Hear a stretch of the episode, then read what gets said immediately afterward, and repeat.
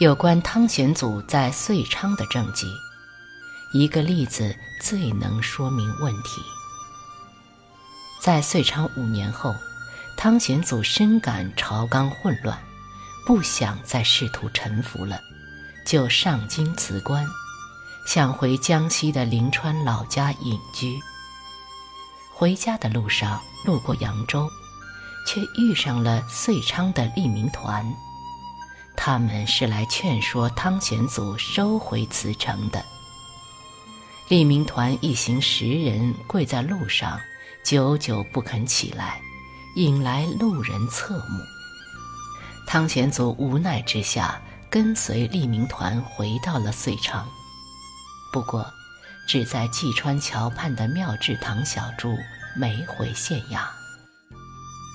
如月禅师数度来遂昌劝说汤显祖出家，也都记住此地。这个和尚初见汤显祖后，即视他为非凡俗之人，一定要度他出家。从南京一路追到了遂昌。据县志的说法，每日前往妙智堂的义民络绎不绝，涕泣之声十里之外都能听闻。他们想挽留住这位。纯利升为两折冠的遂昌县令，汤显祖在遂昌的遗迹很多，劝耕园也在其中。遂昌土地贫瘠，一人食不果腹。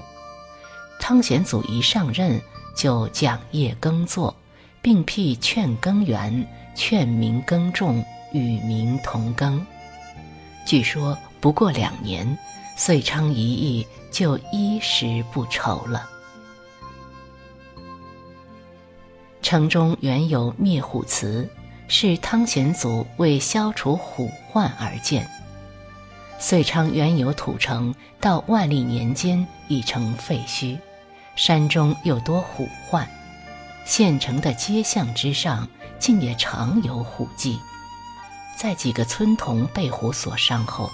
汤显祖率乡民前往山中打虎，数日之间灭虎十七只，虎患才得平息。翻看新编遂昌县志，乾隆年间还有虎患的记述。当然，现在早已不见虎踪了，而华南虎已被列为国家一级保护动物。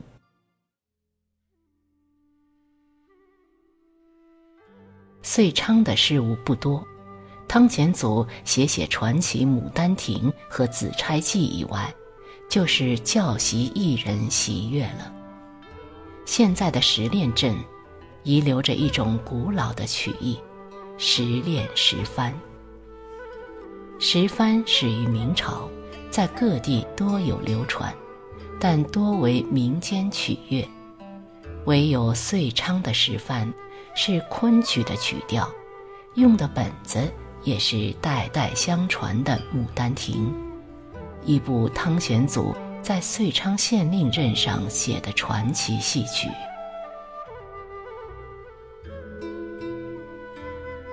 汤显祖在石练曾聘请艺人教习村民学曲，他自己和善于琴艺的松阳县令周宗斌、戏曲家屠龙。也常亲临教习。时练时番旧时多在庙会上演出，元宵起连演十六天。二十世纪三十年代还很盛行，当时还有女子小班，一律是十六岁以下的女童，白衣青裙极为轰动。现在的时练。会石幡的人已经很少了。七十八岁的赖喜能老人是一个。他在荒废几十年后，拉起了一支石幡队，想延续汤显祖的香火。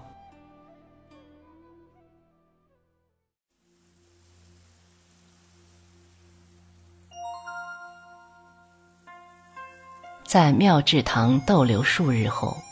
万历二十六年三月十七日，前任遂昌县令汤显祖辞别哭泣的父老，跨上一马，踏上了回家的路。雨下了整整一天。一族看着渐渐远去的背影，慢慢关上驿站的门。一滴泪从他的眼中滚落。据地方志的说法，二十几年的异族生涯，他第一次为一个离任而去的官员落泪。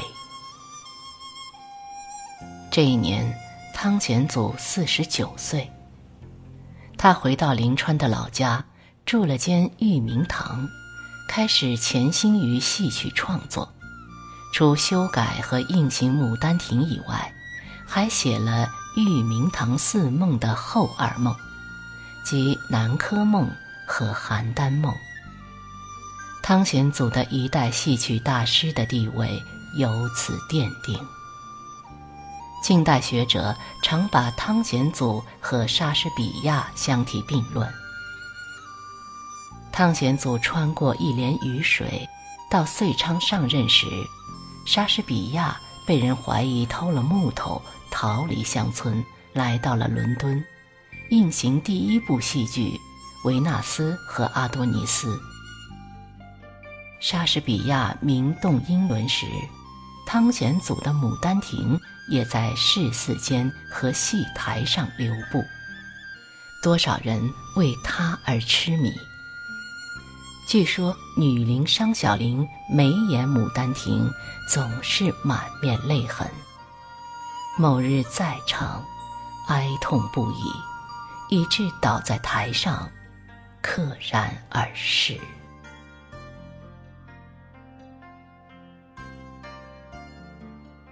万历三十七年，汤显祖六十大寿，遂昌画师徐履云携带一卷宣纸。来到玉明堂，他是受遂昌父老乡亲所托来为汤显祖画像的。画像最后悬挂在一座为纪念汤显祖而建的生祠中。清朝同治年间，遂昌知县廖之弼又为汤显祖新建了一座遗爱祠，现在还存有一座门墙。几百年的风雨，已使他面目全非了。